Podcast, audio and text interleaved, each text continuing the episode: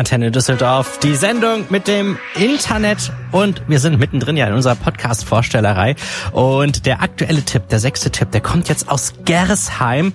Dort treffen wir nämlich auf die Nerdizisten. Ja, also Nerds, das sind ja äh, ja nicht nur die, die immer nur vom Computer hocken, sondern eigentlich ja mittlerweile eher so die, die sich so mit ja, was weiß ich, äh, Cosplay, Serien, Science Fiction, Star Wars und so weiter äh, beschäftigen. Und äh, das ist, machen die Nerdizisten auch tatsächlich. Die haben gesagt so, hey, wir plaudern über das, was wir äh, selber total gerne uns auch anschauen. Da gibt's ganze Filmkritiken oder auch andere interessante Angebote und so klingt dann dieser Podcast aus time.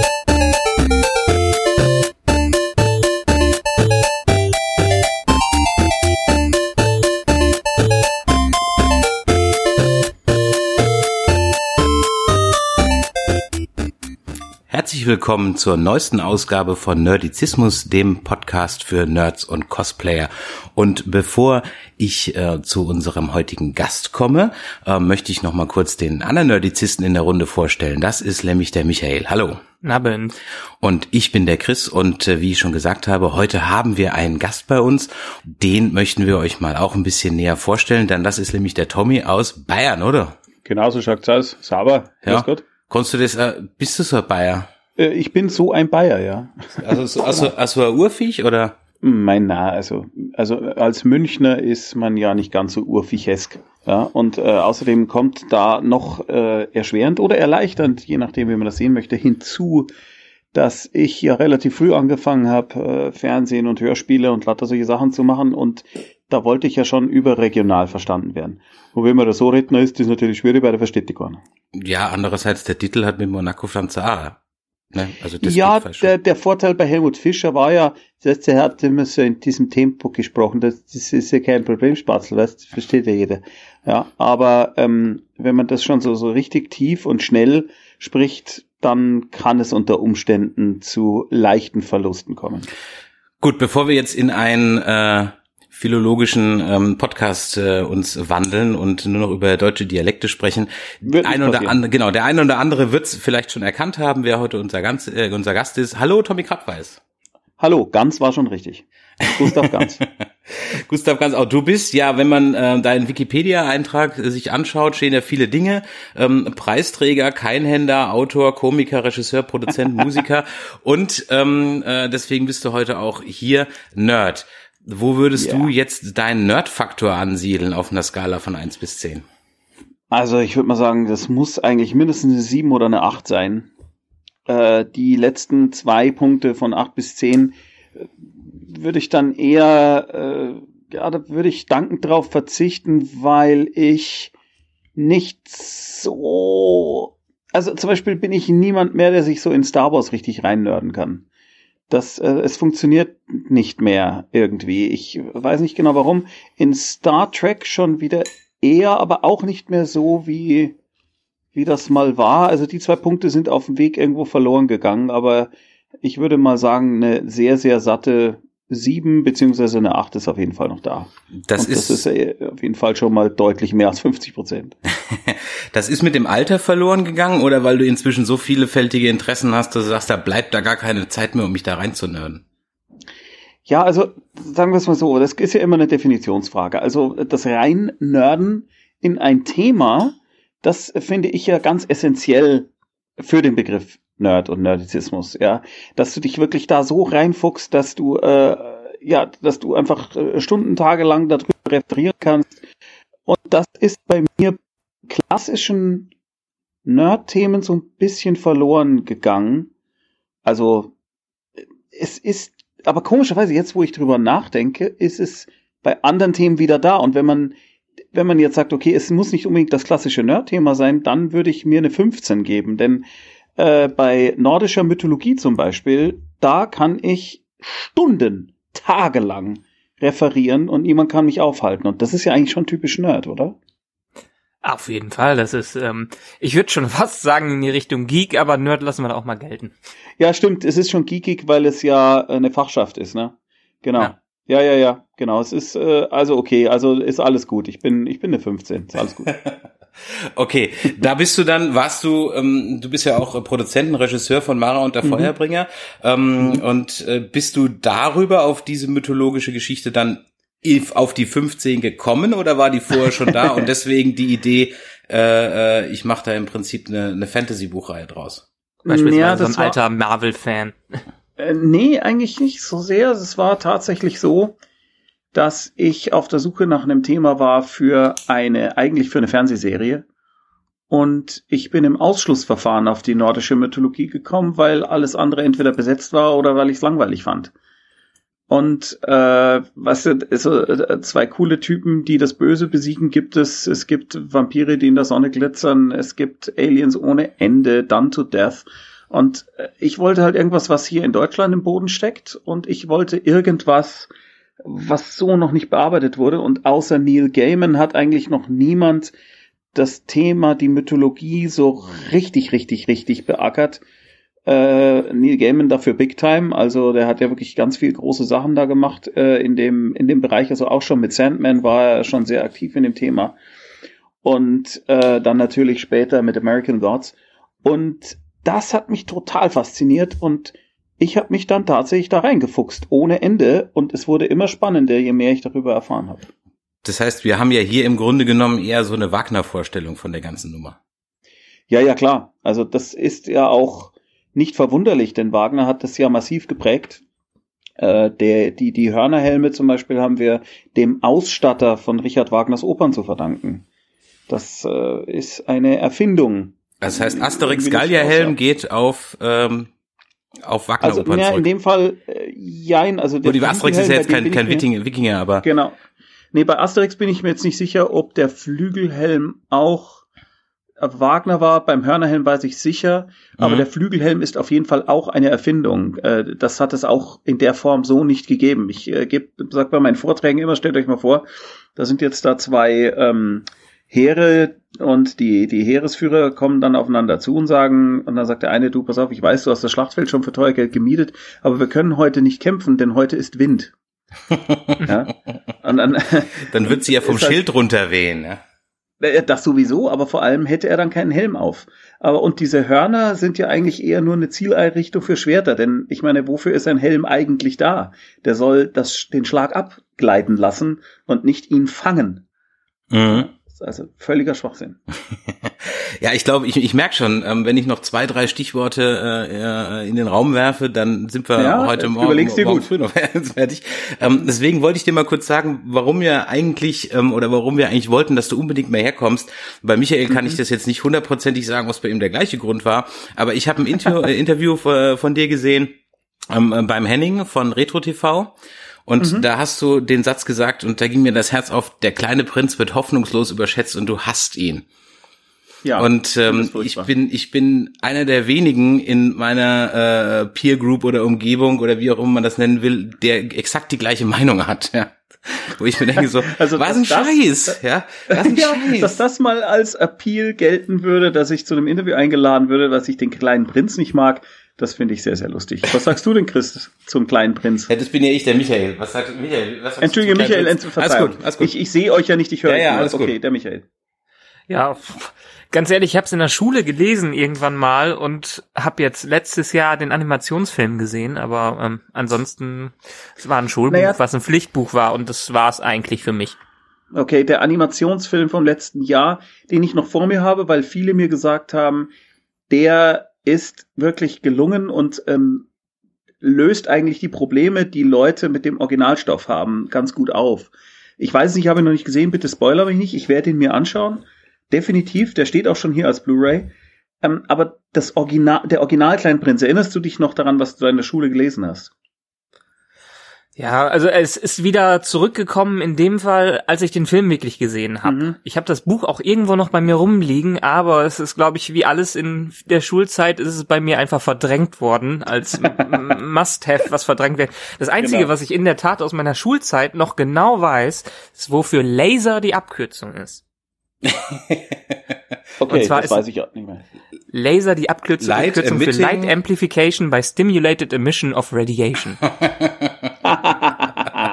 Wow. Aber das ist alles, was ich von der Schule behalten habe. Wunder, dass du so weit, dass du so weit gebracht hast.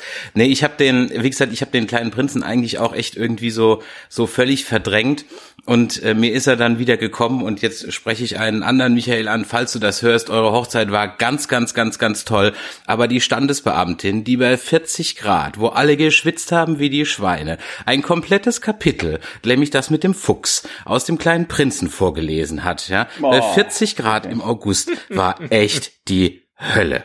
Ja, also sorry, wobei, Michael. Ja, aber.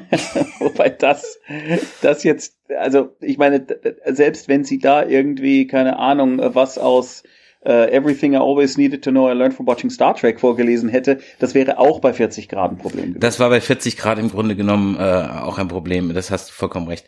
Und ja. Aber jetzt müsst ihr mir beide doch mal erklären, weil ich habe jetzt im, als Stoff wirklich nur den Animationsfilm im Kopf und der mhm. ist schön und der rom ja. romantisiert diesen dieses Buch total und es hat mir mhm. Lust gemacht, das nochmal wieder zu lesen. Ich habe es bisher nicht gemacht, aber wieso sollte ich es nicht mehr lesen? Also du kannst lesen, was du willst und du kannst es auch gut finden, wie wie du möchtest, das sei mal dahingestellt, denn ich bin nicht einer von diesen äh, Ausschlussnerds, der dann irgendwie sagt, was, du machst das und das, du bist blöd, ich hasse dich, geh weg, geh sterben, sondern das ist mir eigentlich im positiven Sinne egal, ja. Nur ich möchte den kleinen Prinzen weder meinem Kind vorlesen, noch möchte ich ihn selber noch einmal mit der Kneifzange anfassen, zumindest Originalbuch.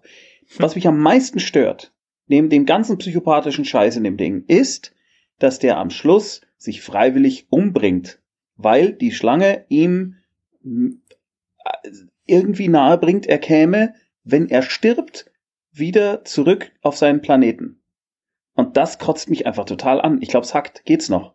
Mhm. Danke. Scheiß. Ja, dem habe ich das haben sie aber so, Das haben sie ein bisschen gefixt im Film, aber ja, ich nicht, weiß, ich deswegen äh, erstens spoiler mich nicht und zweitens habe ich ja gesagt, das ist ja das Tolle daran, darum will ich den auch sehen, dass dieses Problem gelöst wurde irgendwie auf eine clevere Art, aber wir reden mal einfach nur von dem Original und das finde ich einfach völlig daneben. Und das andere, was mich nervt, ist, dass diese scheiß Rose auf dem Drecksplaneten einfach blöd ist. Es gibt überhaupt keinen Grund für so ein für so eine Kackbratze sich umzubringen, geschweige denn überhaupt auf den Planeten wieder zurückzuwollen, weil die blöd ist. Ja, die ist scheiße. Ja. Das ist eine blöde Blume und da muss man nicht wieder zurück, finde ich. Ja, dem, äh, dem habe ich nichts hinzuzufügen und äh, ich habe auch eine ähnliche ähm, äh, vielleicht nicht ganz so drastisch und ungefähr auf drei DIN A4 Seiten ausgedehnt, äh, Arbeit dazu an Französisch geschrieben und eine fünf bekommen. Das lag aber, das, es lag aber unter anderem, glaube ich, auch an der beschissenen Grammatik. Ja. Also vielleicht, hm. also keine Ahnung, ja, das, das weiß ich jetzt nicht so ganz genau. Ähm, und der zweite Grund, weil wir haben immer äh, zwei. Also wegen Grund, der Grammatik machst ja, du jetzt auch SEO, ne? Wegen der Grammatik mache ich jetzt auch SEO und vertippe mich regelmäßig ähm, bei allen möglichen unseren Artikeln, die ich auf der Webseite oder im Internet poste, so dass ich die ungefähr immer dreimal editieren muss und ich mir ja, so aber denke, du musst ja nicht auf Französisch posten. Nee, das nicht, aber ich mache ja schon beim Deutschen genug Tippfehler. Das kommt davon, dann machst du, dann fängst du das morgens um, um fünf kommt irgendein Trailer raus, wenn du aufstehst, denkst du, geil, den postest du jetzt, dann bist du der Erste. Und dann bist du halt mhm. noch so im Halbschlaf, ja. Ähm, Jetzt haben wir aber noch einen zweiten Grund, ähm, äh, warum äh, ich dich ähm, gerne mal mit dir sprechen wollte, ist nämlich, und da kannst du dich, glaube ich, auch wunderbar drüber echauffieren. Ähm, ich wollte dich nämlich mal fragen, sag mal, was war der Grund für den Dunning-Krüger-Song?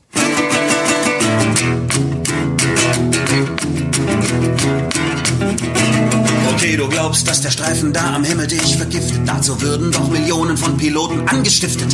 Alle halten dicht, nirgendwo Empörung. Nur der Wirrmann auf YouTube sagt, das ist keine Verschwörung, alles klar. Keine Fragen, alles klar.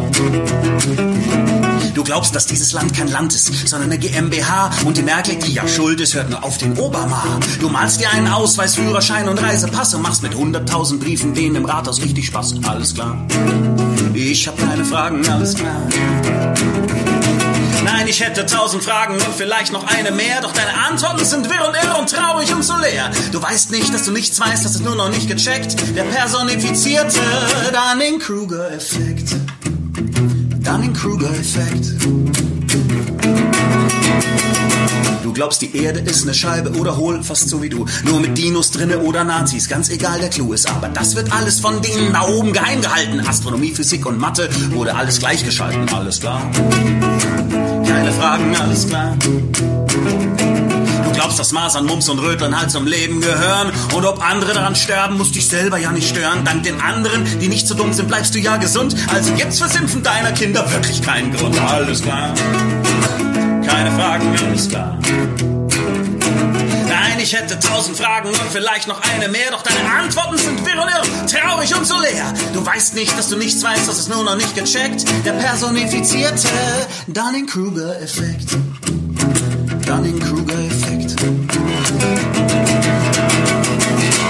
Wohnst, ist eher wenig Ausländeranteil. Zwischen Steingut, Tisch und Kühlschrank steht der Flatscreen. Ziemlich geil. Aber irgendetwas stört dich und du selbst kannst ja nicht sein. Darum such einen Immigranten, schlag doch dem die Fresse ein. Alles klar.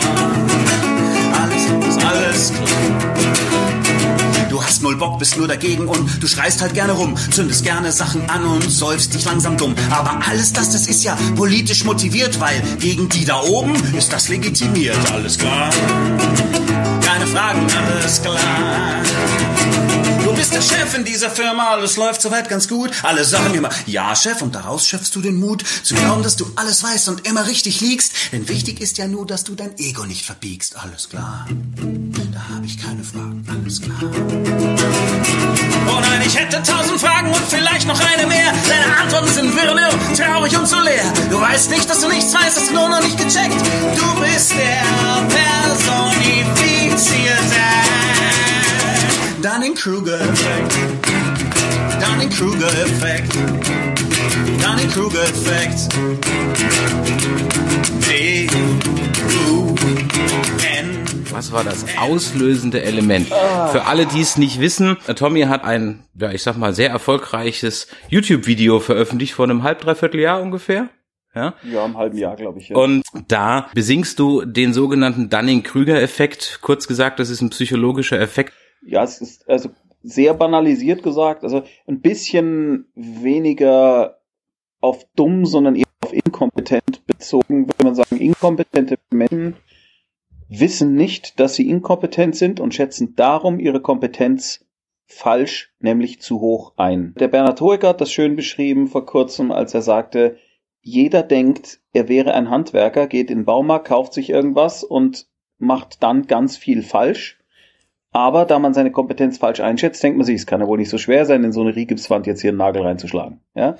Dass schon die Prämisse Nagel und Rigips ein Problem ist, äh, auf das kommt man ja nicht, weil man ja so inkompetent ist und aber nicht weiß, dass man inkompetent ist und dann macht man das einfach.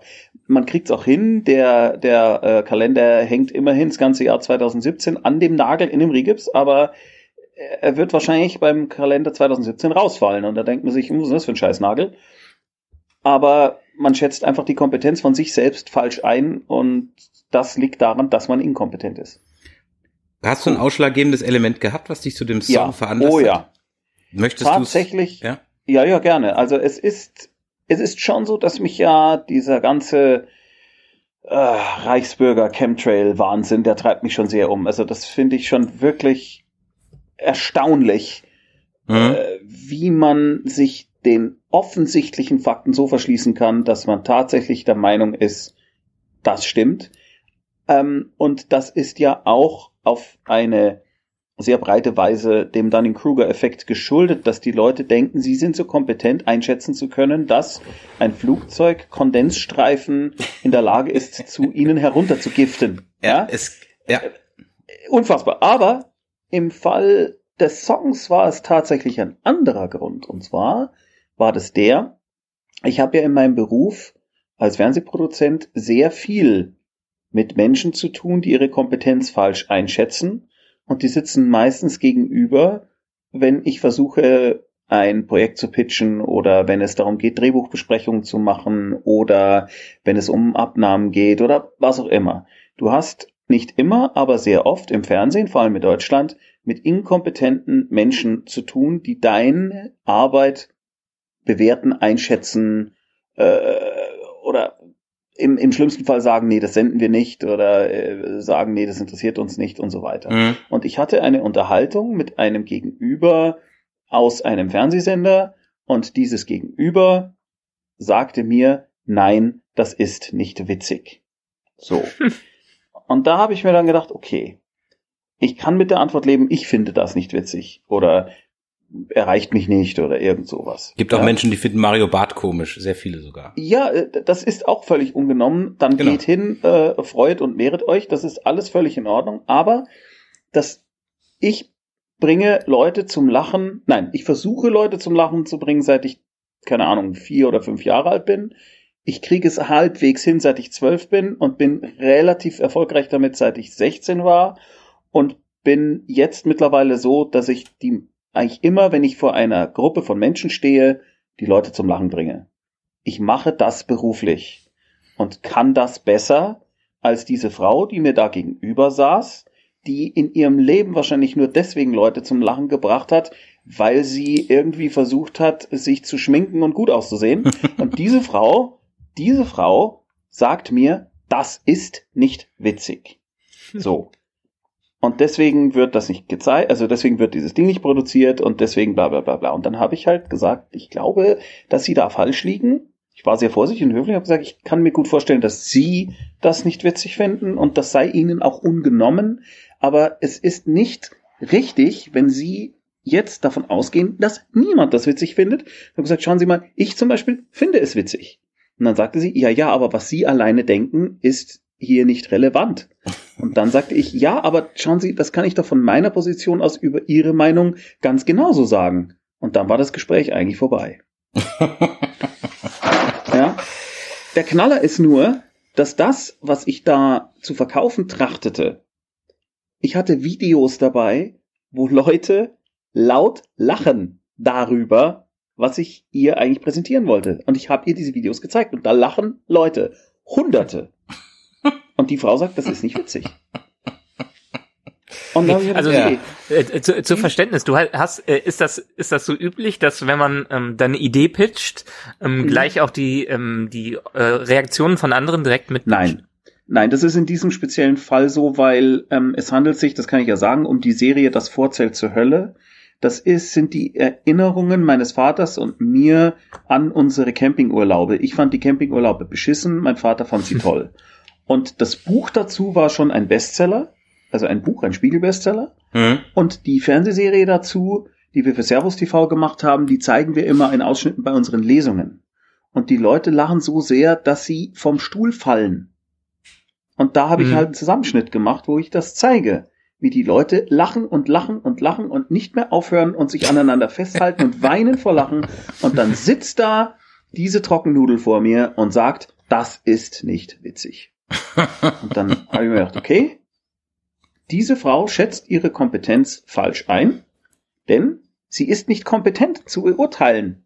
Also sie ist ja offensichtlich nicht mal zu, äh, nicht mal kompetent genug, um zu beurteilen, dass in einem Video Leute lachen. Also, äh, die, ist, ist ja gar nichts. Und die ist, diese Frau sagt mir, A, das ist nicht witzig und B, das können wir nicht senden. Und dann denke ich mir, nee, es stimmt nicht. Ihr könntet es senden, ihr wollt halt nicht, das ist ja okay, aber bestimmt nicht deswegen, weil es per se nicht witzig ist. Hm, hm. Ja? Und das war der Grund, dass ich mir dann gesagt habe, so, ich glaube, da muss, da, das nervt mich so sehr, ich glaube, da muss ich jetzt mal einen Song drüber schreiben. Und dann ist mir natürlich sehr schnell aufgefallen, dass es viele, viele, viele, viele Themen gibt von Leuten, die denken, sie sind kompetent. Mhm. Gibt ja auch Leute, die denken, sie sind kompetent und können äh, äh, unser das, das Asylsucherthema realistisch einschätzen. Stimmt nicht. Es gibt auch Leute, die denken, äh, dass es eine gute Idee ist, wenn man Autos anzündet. Was nicht zwangsläufig der Fall ist. Meistens eine schlechte Idee, Autos anzuzünden. Ich meine, das sind jetzt äh, im Grunde genommen kennt das jeder auch. Michael, du wirst es kennen, wenn wenn du beim Kunden bist. Ich kenne es, wenn ich beim Kunden bin. Ich habe jetzt am Donnerstag einen, einen Vortrag drüber. Also ich meine, verdiene mein Geld mit Google ähm, im weitesten Sinne. Und da hast du genau das Gleiche. Nur weil jeder jeden Tag googelt, glaubt er, er weiß, wie es funktioniert. Ja. Und der Kai aus YouTube ist immer vertrauenswürdiger als der Berater. Immer. Ja. Und ähm, ja. Ja, und es gibt es gibt zwei Links, die werden wir auch mal, die mir jetzt, während du gesprochen hast, Tommy, so eingefallen sind, die werden wir mal drunter posten, die so ein bisschen ähm, deine Gefühlslage, glaube ich, ganz gut zusammenfassen. Der eine ähm, ist ein Blog-Eintrag von jemand, ähm, der hat mal ausgerechnet, also der hat ausgerechnet, dass das mit Chemtrails gar nicht funktionieren kann. Ja? ja, ja. Er hat es ausgerechnet, wie viel, wie viel müsste man dafür machen und so weiter und so weiter. Und das Zweite, ähm, was in dem Fall mit dem Pitchen äh, äh, interessant ist, oder ein Video, ähm, es gibt von, ich glaube, es ist von von Onion oder Comedy Onion oder wie die heißen. Ähm, oder oder ähm, wie heißen die College Humor, ich weiß nicht genau, ähm, sogar äh, mit Billy Crystal und ähm, äh, Helen Mirren ein Fake-Trailer zu Harry und Sally 2. Und der ist sensationell gut gemacht und dann gucken sich, also es, fängt im Prinzip an, äh, äh, der Billy Crystal, ich weiß gar nicht wie er, also Mac Ryan ist gestorben, er ist im Altersheim und ähm, langweilt sich halt tierisch und äh, kurz bevor er sich die Kugel gibt, hört er halt im Aufenthaltsraum, wie plötzlich eine ältere Dame äh, genauso viele Sonderwünsche hat wie eben Sally im Film. Ja? Und mhm. äh, dann geht er zu ihr hin und äh, es entspinnt sich eine normale Romcom nur im Senior, im, im Seniorenbereich. Ja? Und dann okay. ist so der Trailer vorbei und dann Schnitt und dann sehen die so in dem Vorführraum, in so einem Screening Room und der Produzent sitzt halt oder die, die Geldgeber, Produzenten sitzen da und er meinte halt dann so, ja, das ist ziemlich cool, aber wir brauchen noch so ein bisschen bisschen so ein Twist, ja. Den Twist oh. verrate ich jetzt nicht, ja, aber es ist ja, ganz, ja, ganz großartig, genau, ja. Ich weiß ganz genau, ich, ich kenne diese Unterhaltungen natürlich zur Genüge. Einer der Sätze, die uns als Autoren immer wieder in den Wahnsinn treibt, ist zum Beispiel, wisst ihr, der Charakter, die müssen tiefer. Die müssen tiefer. Gerne genau in dieser grammatikalischen Form. Äh, wie meinen Sie denn? Ja, das, äh, also die, die Figuren, die können doch noch, da, da kann man doch noch ein bisschen, die müssen einfach ein bisschen tiefer. So, und diesen Satz, den kannst du immer sagen. Es ist scheißegal, welches Drehbuch ich dir vorlege, scheißegal, welcher Film es ist, man kann immer sagen, ja, aber, also diese Hauptfigur, die kann man noch ein bisschen tiefer. Das ist gar kein Problem. Kannst immer sagen. Im ja, Englischen äh, die, ist es auch so ein Reizwort, dieses deepen the character. No, you, you know, you, you just you, you just gotta, gotta die stottern auch gerne immer so. You, you just you, you gotta gotta deepen the character. make, make it a little more, you know, relevant, deeper, deeper. Geht ja. immer. Oder wie bei Lost in Translation, wo Bill Murray da seine Whisky-Werbung machen soll und äh, der japanische Regisseur immer Stunden da irgendwas erzählt und die Übersetzerin immer the same with more intensity. Ja, genau. More intensity. More intensity. Ja, genau. okay. Ja, genau das ist es. Kann man immer sagen. Ähm, ich habe mehr ich mir so ein paar Sachen aufgeschrieben habe und irgendwie passt es jetzt glaube ich gerade so ein bisschen ähm, ich habe letztens habe ich eine habe ich mir wieder eine alte Pumuckel Folge geguckt mit oh. schön mit Gust Bayerhammer bin ich großer Fan von seit ich Kind bin und ähm, da ist mir aufgefallen es war Meister Eder auf dem Bauernhof und mhm. ähm, Wusstest du, dass in der Folge erstmal am Anfang ähm, Spiel mir das Lied von Tod eins zu eins zitiert wird? Nein. Die Anfangsszene von äh, Meister Eder auf dem Bauernhof ist eins zu eins die Bahnhofsszene von Spiel mir das Lied zum Tod. Nur ah, statt, mit dass, der Fliege das, oder was? Genau, dass, dass der Wickerl und der Schorschi halt keine Pistole haben, sondern eine Cola-Dose, wo sie die Fliege einsperren, ja. Und ja, ähm, äh, mhm. der Meister Eder auch erst auf dem falschen Bahnsteig, also auf der falschen Seite des Zugs aussteigt mhm, und sie ihn mhm. erst sehen, wenn der Zug abfährt. Ich habe gedacht, ich sehe nicht richtig, als das im irgendwo auf, auf Bayern Großartig. 3 kam oder sowas, ja. Und das zweite, was mir aufgefallen ist, und das ist irgendwie, ähm, da wollte ich so ein bisschen den Bogen mal zu Berntas Brot auch dann spannen, der ein Co-Erfinder du ja auch bist. Ähm, der Meister Eder ist ja grundsätzlich der Meinung, die Kinder aus dem Vorderhaus gehören mal rechts und links eine geschöllert. Ja? Ähm, er raucht wie ein Schlot und säuft sich eigentlich in jeder, naja, sagen wir mal, in jeder dritten Folge gut einen an. Das kannst du heute überhaupt nicht mehr machen. Also nicht, dass ich der Meinung bin, also ich finde, man sollte es machen, ja. Aber das ist doch das, sowas wird heute überhaupt nicht mehr gemacht. Stattdessen ist alles irgendwie so weich gespült. Und ich habe so das Gefühl, der letzte Rebell war noch der Bernd. Nee, also ehrlich gesagt habe ich den Eindruck nicht so sehr. Ich weiß nicht, ich würde einfach sagen, dass äh, Rauchen und Saufen nicht unbedingt äh, per se ein Qualitätsmerkmal sein muss. Also äh, ich, ich würde auch würde auch sagen, was ist da? Nee, also Nee, also dieser Meinung bin ich eigentlich nicht so pauschal. Das ist mir ein bisschen zu simpel, denn im Endeffekt ist es so, dass fast alle Filme, vielleicht jetzt nicht unbedingt Kinderserien, da ist es nochmal speziell, aber fast alle Filme und Kinofilme, vor allem, äh, die sind schon deutlich mh, hm, vielschichtiger als Dinge damals so waren. Also äh, ich meine jetzt nicht nur Inception und Co., sondern also wenn du dir zum Beispiel, was ich, die ersten X-Files-Folgen, die dann so, wo es dann richtig abging, oder Lost oder äh, vieles von dem, was man jetzt gerade auf Netflix findet, ja, das ist wirklich Wahnsinn, was da inhaltlich abgeht und davon hätte man in den 80ern einfach nur träumen können, beziehungsweise man wäre wahrscheinlich sogar verstört gewesen. Ähm, also das, das, das tiefste, was wir damals so hatten, war Star Trek The Next Generation, was für Oder seine Twin Verhältnisse Peaks. Twin Peaks würde ich komischerweise da gar nicht dazu zählen, nee. weil das ist für mich eher trippy. Also, weil äh, Twin Peaks gaukelt eine gewisse Tiefe vor durch Verstören. Das ist, also, das ist zwar abgefahren, ja, und mhm. kreativ, definitiv, äh, auf so eine Kunstart, aber es ist ja nicht so, dass Twin Peaks tatsächlich wirklich eine, eine, eine tiefergehende Aussage hat, oder vielleicht habe ich sie nur nicht verstanden, aber äh, äh, es, es geht eigentlich eher darum, äh, das ist eigentlich eher Kunst im Fernsehen, was auch völlig äh, legitim ist, ja. Aber Star Trek The Next Generation hat wirklich versucht und äh, dann ab der zweieinhalbten Staffel dann auch geschafft, regelmäßig Stories in Stories zu erzählen und wahnsinnig relevante Themen äh, äh, zu verpacken. Und das haben wir ja heute dauernd überall. Also das ist ja unfassbar, äh, äh, wie großartig das ist. Also du hast äh, in, in egal ob das jetzt äh, vergleichsweise einfachere Sachen wie Flash oder Supergirl sind, äh, selbst da in Supergirl hast du eben äh, die die die die ähm, Stiefschwester von Supergirl, die äh, eben lesbisch ist und und äh, wirklich ein Problem damit hat, sich selbst zu finden und all diese Dinge und äh, Bösewichte sind nicht nur böse und keine Ahnung was. Das hatten wir in den 60ern nicht. Da gab es äh, wie in den 60ern, habe ich gerade echt gesagt. Um ja, hast du gesagt. Äh, ich habe gerade gedacht, aber habe ich mich jetzt irgendwie nee, nee, komplett im Alter Ich war bei den, um Gottes Willen, nein, ich war bei den alten, ja. ich war im Hirn schon bei den 80er, alten Star Trek Folgen. Völliger mhm. Quatsch. In den 80ern, das gab es nicht. Und natürlich in den 60ern äh, erst recht nicht. Also äh, natürlich ist es bahnbrechend, was äh, die Original Series Star Trek damals gemacht haben. Aber nee, äh, also wir sind schon deutlich Ja, jetzt bist du so ein bisschen, gekommen. bisschen, du bist jetzt bei Erwachsenenserien und da würde ich dir auch hundertprozentig, äh, ja. gehe ich hundertprozentig mit dir d'accord. Ähm, ich, mhm. Mir ist es jetzt halt explizit für Kinderserien aufgefallen. Ich habe da mal bei, ich weiß nicht, im Netflix ja, oder Prime stimmt. oder irgendwo, es war einmal ja. der Mensch mal wieder ein paar alte Folgen geguckt, ja. Ah, ähm, ja, ja, aber Moment, kann man jetzt mögen oder nicht, schon. aber da habe ich mir gedacht so, wow, das ist in manchen Sachen schon tiefschichtiger als jede Galileo-Folge. Ja. Ja, also da muss ich sagen, da, da war ich nie der Fan von. Ich fand die immer sehr schwarz-weiß gezeichnet, dass es immer die Bösen gibt und immer die Guten und die Bösen sehen böse aus und die Guten sehen gut aus.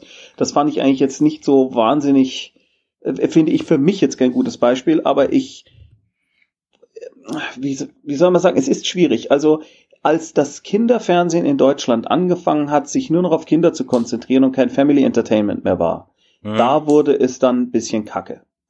Das ist leider tatsächlich wahr, da gebe ich dir absolut recht.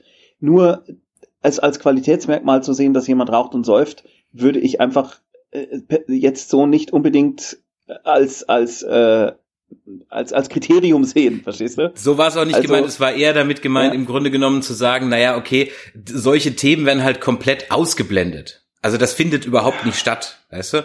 Ähm, wohingegen ja, der, in meiner Wahrnehmung, so der weiß ja jeder halt eigentlich immer im Grunde genommen ein stinknormaler alter Mann war, den ich super gern hatte als Kind ähm, und, und hatte, der halt sehr realistisch rüberkam, weil er halt ab und stimmt, zu mal aus dem Wirtshaus torkelt und ähm, äh, mhm. und so weiter. Darauf wollte ja, ich aber das ist, glaube ich, auch, das, das, das hat auch ein bisschen damit zu tun, was heutzutage noch in der Gesellschaft vielleicht akzeptiert ist, auch in den Medien, als mhm. ähm, was, was man damals noch machen konnte. Ich meine, äh, sieht man vielleicht heute an Serien wie Mad Men, was früher alles, wo man früher überall geraucht hat und man früher alles machen konnte. Aber ja. das ist ja heutzutage ähm, kaum noch teilweise dann in den Serien möglich, weil man einfach nicht mehr vor laufender Kamera, wenn es eine Kindersendung ist, säuft. Ja, und früher ist noch gar nicht so lange her. Ja.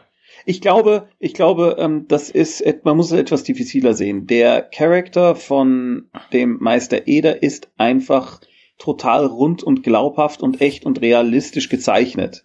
Und was man schon sagen muss, das ist, dass viele Kinderserien, vor allem wenn es jetzt um Fernsehen geht, vom Kino würde ich das nicht unbedingt jetzt so sehen, aber gerade wenn es um Fernsehen geht, die sind simplifizierend, die sind äh, äh, oftmals relativ eindimensional, was die gerade so Elternfiguren und so weiter angeht. Die dürfen äh, die dürfen keine großen Fehler haben, die dürfen keine großen Fehler machen und das ist schon, das ist schon etwas, was ich schade finde, wohingegen man dann bei den Bösewichten interessanterweise viel, viel tiefer geht, als man das früher getan hat. Also ein Bösewicht, der darf jetzt Motivationen haben, der darf äh, menschliche Fehler haben, der darf sogar mal nett sein.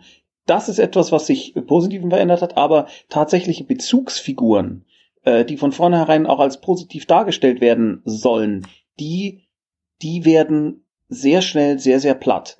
Also Pixar und jetzt eben auch Disney seit neuestem ist da wie, äh, wirklich bahnbrechend, was das angeht. Also, dass in Frozen der eigentliche Prinz äh, ein Arschloch ist, äh, der auch am Anfang nicht als Arschloch erkennbar ist, ist mhm. wirklich für Disney-Verhältnisse erstaunlich. Also ganz, ganz großartig. Der ist nämlich eigentlich am Anfang eine Identifikationsfigur und wird auch als solche eingeführt.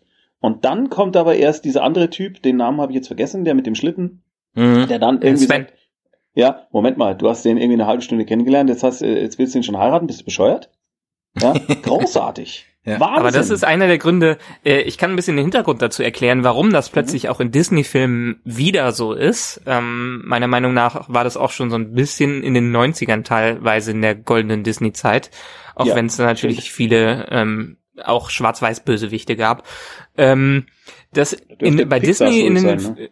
Genau, wenn, genau. John Lasseter, der ehemalige äh, Mitgründer von Pixar, ist nämlich mhm. zu den Disney Studios rübergewechselt. Ist irgendwann von irgendwann von Pixar hauptsächlich weggegangen. Er ist zwar immer noch da unterwegs, aber hat dann den Leuten bei Disney beigebracht, wie der, wie die wirklich wieder gute Filme machen können. Und diese ganzen Prinzipien, die äh, Pixar damals geprägt hat und die die äh, das ähm, die Art des Geschichtenerzählens, das hat der Lasseter mittlerweile alles zu Disney rübergebracht und das merkt man auch so dermaßen in den Filmen. Mhm, absolut. Zoomania oder Zootopia ist einer der besten Filme der letzten zehn Jahre, meiner Meinung nach, muss ich sagen. Ja. Ich finde, ich bin so begeistert von diesem Film, von dem Tempo, was er hat, von dem Thema, was er erzählt und wie der Kindern ganz nebenbei einfach mal erklärt, dass Rassismus scheiße ist.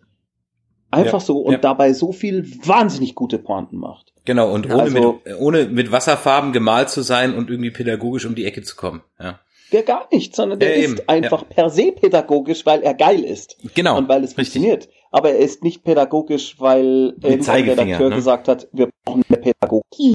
das ist ein Hammerfilm. Großartig. Ja. Und das ist auch, weil Disney mittlerweile halt nach dem Pixar-Prinzip entwickelt, dass die sich so lange Zeit für die Story nehmen und so viele Inter Iterationen durcharbeiten, die die natürlich auch vom Budget und äh, von der Zeit her haben, äh, dass mhm. am Ende fast nur noch ein gutes Produkt rauskommen kann, wenn nicht die falschen Leute dran sitzen. Genau, das, da hast du was Richtiges gesagt. Das war ein ganz wichtiger Punkt. Es sitzen die richtigen Leute da und mit denen, die so arbeiten, kann man das auch machen. Es gibt eben entweder das Showrunner-Prinzip, ein Mensch hat eine Idee, reißt eine Handvoll Leute mit und kann sie überzeugen und sie gehen den ganzen Weg mit ihm. Oder es gibt die andere Version, eine Gruppe von Leuten, die gelernt hat, miteinander so zu arbeiten, erarbeitet from scratch etwas, bis es so perfekt ist, dass sie alle sagen, das ist gut so. Das ja. sollte man nicht verwechseln mit dem äh, viele Köche verderben den Brei-Prinzip, wie wir es in Deutschland ganz oft haben. Es ist nicht per se so, dass viel, viel hilft. Und auch vor allem viele Menschen helfen nicht immer viel. Sondern ja. die machen es in Deutschland leider meistens schlechter. Jetzt hast du ja. Ähm, manchmal als, kann ja? es auch gut gehen, um nochmal kurz ähm, durchzugehen. Wenn, wenn ein Einzelner da ist, haben wir in den letzten Jahren bei True Detective gesehen, wo die erste ähm, Staffel wunderbar war, von einem einzigen Autor geschrieben und fast, glaube ich, auch nur äh, gedreht. Die zweite Staffel war aber so ein Murks und die war genau vom gleichen Autor. Und ähm, ja, oder schau dir ja. äh, Dings an, äh, na wie hieß es, Heroes. Oh ja, Heroes, ach. die erste Heroes, Staffel. Ja. Heroes war fantastisch. War mhm. Ich glaube nur, dass sie, also ich kann es nicht wirklich wissen, ich kann es nur argwöhnen, dass das Problem gewesen sein könnte, dass sie über diesen Punkt hinaus einfach gar keine Story hatten. Ja. Und sich dann eine ausdenken mussten. Aber das wer ist, weiß. Das war im Übrigen ein Problem der Zeit, wo Heroes rausgekommen ist. Das gleiche, genau das gleiche hatte Prison Break. Die haben eine Staffel gepitcht, die richtig geil war. Richtig, und, und die funktionierte auf dem Prinzip und danach, genau, ja, ja, ja. ja, ja. Äh, und ich glaube, es gibt noch ein anderes ganz großes Problem, das sich in der Filmgeschichte immer wieder wiederholt. Ähm, und wo ich wirklich immer dann, wenn irgendjemand irgendetwas von mir so sehr lobt, oder mich gar als Person lobt, äh, äh, dass, äh, dass ich da sofort wie ein, wie ein Uhrwerk denke ich dann sofort da dran und versuche mich selber wieder ganz runterzufahren und zu sagen, stopp, reiß dich zusammen. Und zwar ist es das, wenn du anfängst als, nennen wir es Künstler, obwohl ich das Wort nicht so gern mag, wenn du als Künstler anfängst zu glauben, was andere über dich sagen. Wenn, als Charlie Chaplin angefangen hat zu glauben, dass er ein Genie sei, wurden seine Filme scheiße. Hm. Als George Lucas an einem Punkt war, wo er alles machen konnte, was er wollte, wurden seine Filme schlechter. Nicht scheiße, aber schlechter. Und das kannst du bei allen Leuten, außer vielleicht so Leuten, die so äh, manisch bescheiden sind wie Buster Keaton, kannst du das sehen. Äh, ja, Peter Jackson, die Hobbit-Filme. Peter Jackson, die Hobbit-Filme ist ein gutes Beispiel. Es war niemand, es scheint niemand mehr da gewesen zu sein, der ihn bremst. Es war un unlimited money da, oder zumindest sehen die Dinger so aus. Und das ja. ist nie gut. Es ist nie gut, wenn du deinen eigenen Nimbus glaubst. Man muss immer sich zusammenreißen und sagen, stopp, nein, kann nicht sein. Albert Einstein, okay, ich nicht. Ja, das ist ganz, ganz wichtig, weil es wird sonst scheiße. Ja, jetzt hast du ja selber auch einen Film produziert und Regie geführt, mhm. nämlich beim ARA. Mhm. Ähm, ja. Und mich würde mal interessieren, weil im Prinzip wie so ein, wie so ein Prozess ist. Wenn du dir jetzt den Film im Nachhinein anschaust, denkst du ja. dir dann manchmal, blöd, hätten wir anders machen sollen? Oder sagst du dir, okay, hm, war halt eine Budgetfrage, ging nicht anders? Ähm, das sind, es sind unterschiedliche Dinge. Also äh, in dieser Doku von ähm, Michael Westerwelle, also beziehungsweise von Guck mal dahin, ja. Äh, andersrum. Ein Mann, der seit Jahren Berichte über Conventions macht und bei YouTube unter Guck mal dahin zu finden ist, hat ein Jahr lang eine Fan-Doku, wenn man so will, über Mara und der Feuerbringer gemacht. Mhm. Und äh, die gibt's jetzt bei Rocket Beans, die heißt Götter, Gags und Fantasy. Und da ist am Ende ein Part drin, wo ich erzähle, was ich in einer Extended Edition oder einer Director's Cut unbedingt, unbedingt anders machen würde, basierend auf dem Material, was da ist. Ich glaube, dass man mit dem Geld, was wir zur Verfügung hatten, keinen anderen Film hätte machen können. Also ich nicht einen anderen Film hätte machen können, sondern der ist genau so geworden, wie ich ihn für 6,5 Millionen bestenfalls herstellen kann. Darum, wenn man mir dasselbe Budget gäbe, würde ich kaum viele Sachen anders machen, außer ich hätte in der Früh irgendwie weicheren Stuhl gehabt und hätte öfter aufs Klo gemusst. äh, aber im Großen und Ganzen würde ich diesen Film so mit dem Geld nochmal machen. Je mehr Geld ich hätte, natürlich, desto mehr Drehtage und desto genauer und desto detailverliebter hätte ich inszenieren können. Aber in diesen bisschen Drehtagen, was ich hatte, mit dem irrsinnigen Haufen an Special Effects und Visual Effects für das bisschen Geld, und 6,5 Millionen ist zwar viel Geld, aber für einen Fantasy-Film gar nichts. Ja, der hat wahrscheinlich eine Game of Thrones Folge Game of mehr, Thrones Folge. Ne? Sagen, ja. ja, eben. Es ist völlig ja. ist illusorisch, ja. ja. Und ähm, deswegen kann ich also mit Fug und Recht von mir selbst sagen, wir hätten mit diesem Team, mit dem Geld, diesen Film auch heute im Wesentlichen so gemacht. Aber ich hätte ihn nicht so geschnitten und ich hätte auch nicht so viel Off-Texte reingepackt und viele andere Dinge anders gemacht, äh, wenn ich eine FSK 12 Version Extended jetzt herstellen könnte. Mh. Definitiv. Äh, ich frag, ich frag vor dem Hintergrund, ähm, vielleicht hast du eine Idee, wie sowas bei einer Produktion oder beziehungsweise du hast ja eine große Produktion, ähm, dann auch ja mal als Produzent, mhm. Mein Gott, Regisseur, Regisseur. ja, das ist der halbe Liter Altbier, ähm, Regie geführt, so, ähm, ja. und äh, zum Beispiel, also mein mein mein bestes Beispiel oder mein mein Beispiel dafür, wo ich wirklich gern, ich würde alles dafür geben, da Mäuschen gespielt zu haben, ist zum Beispiel jetzt bei bei Episode äh, 8 ähm, diese Entscheidung, den gleichen Film im Grunde genommen wie in New Hope nochmal zu machen, und was mir eben im Grunde genommen die Dinge, die ich in dem Podcast zu der Folge da mal bestellt habe, mir fehlt so diese Schwere. Ich weiß nicht, wer ist die New Order. Da wird ein Planet oder ein ganzes Sternensystem von dieser Starkiller Base in die Luft gejagt. Dazu habe ich überhaupt keine Beziehung. Es ist mir komplett platt. Und am Ende mhm. greifen 13 X-Wing Fighter diesen ganzen Planeten an. Ganze 13, wo mhm. im Computer eigentlich ein X-Wing Fighter heute in Anführungszeichen nichts mehr kostet. Ähm, hast du eine Idee? Idee, vielleicht auch aus deinen eigenen Entscheidungsprozessen, ähm, wie sowas passieren kann oder warum man dann vielleicht irgendwann sagt, Kacke, der oh, Kram muss jetzt raus du. oder hast du irgendwie eine Ach, Idee, du, worauf so ich hinaus will? Ja, natürlich, aber da gibt es so viele Gründe, das kann man, äh, weißt du, da, dazu müsste man, ja, da müsste man wirklich Mäuschen gewesen sein. Es gibt tausend und einen Gründe, warum das so ist. Mhm. Ähm, äh, der wahrscheinlichste Grund ist in Hollywood-Produktionen eigentlich der, dass man nicht, nicht frei ist in seiner Entscheidung. Und das kann wie gesagt, wenn du einen Regisseur hast, der meint, er ist ein Genie und er ist aber keins, äh, und er zieht trotzdem seinen Stiefel durch, dann wird das ein Scheißfilm. Das kann auch gut sein, wenn du einen guten Executive von Verleih oder sonst was hast, einen guten, der dann sagt, nee, warte mal, stopp, ich glaube, ah, das äh, könnte jetzt daneben gehen, wie zum Beispiel als äh, Gene Roddenberry bei äh, The Next Generation gute Producer an die Seite bekommen hat, mhm. die sogar in ihrem Job besser waren als er und die das dann geschafft haben, dieses Ding rumzureißen, sonst hätten wir lauter Folgen wie Staffel 1, ja. Das kann auch gut sein. Aber im allermeisten Fall scheint es wohl so, dass es scheiße ist. Und ich kann mir vorstellen, dass also bei diesem Film, wie auch bei vielen, vielen anderen Filmen, es oft so ist, dass es da schon Leute gibt, wie J.J. Abrams, der ja wirklich ein toller Kreativer ist, der nicht in der Lage zu sein scheint, die Dinge so zu beschützen, wie er das gerne hätte. Denn ihm traue ich eigentlich schon zu, weil ich meine, der ist ein wahnsinnig guter Autor. Und ja. ein toller Regisseur. Dem traue ich eigentlich schon zu, dass der solche Sachen blöd fände oder dass er da Einspruch erheben würde.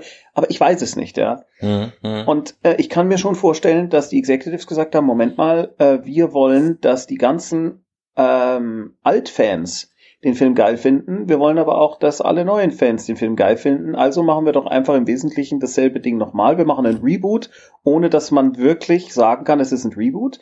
Äh, wir machen ein Reboot, das gleichzeitig ein Sequel ist.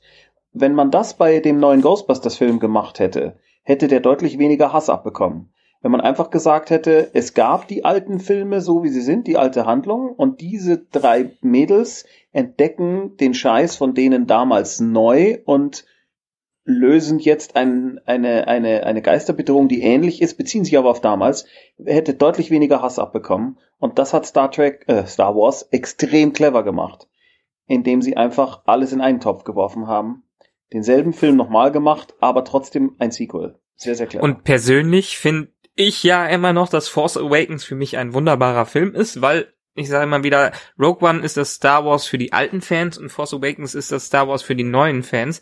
Ich mhm. fand nie schlimm, dass er sich wiederholt hat und quasi A New Hope nochmal neu war.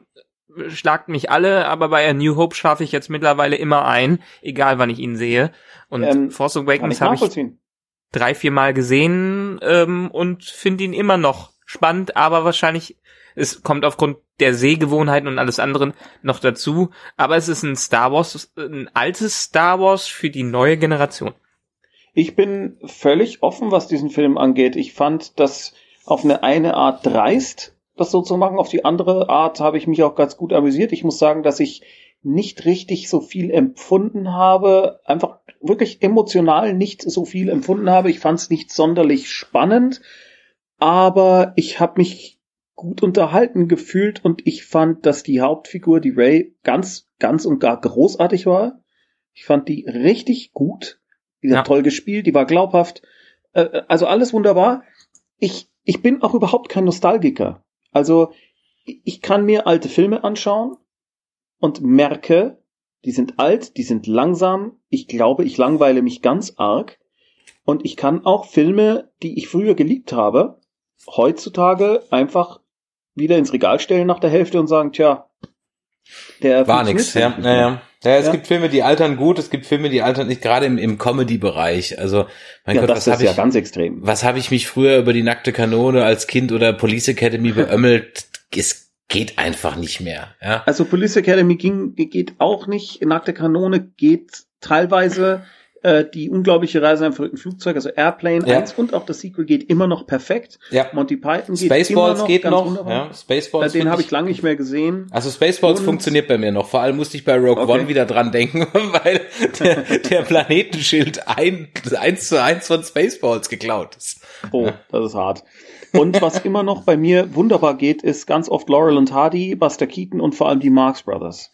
Ich weiß nicht, ob ihr die kennt. Also die Marx Ja, Brothers ja. sind eine So alt sind wir noch nicht, Komikertruppe. ja. So jung sind wir noch nicht, Komikertruppe aus den 40ern, die so abgefahren sind, dass sie eigentlich alles, was heutzutage an Comedy, an verrückter Comedy, jetzt mal außer vielleicht Will Ferrell äh, Geschichten, Hm. die stellen das an Wahnsinn komplett in den Schatten.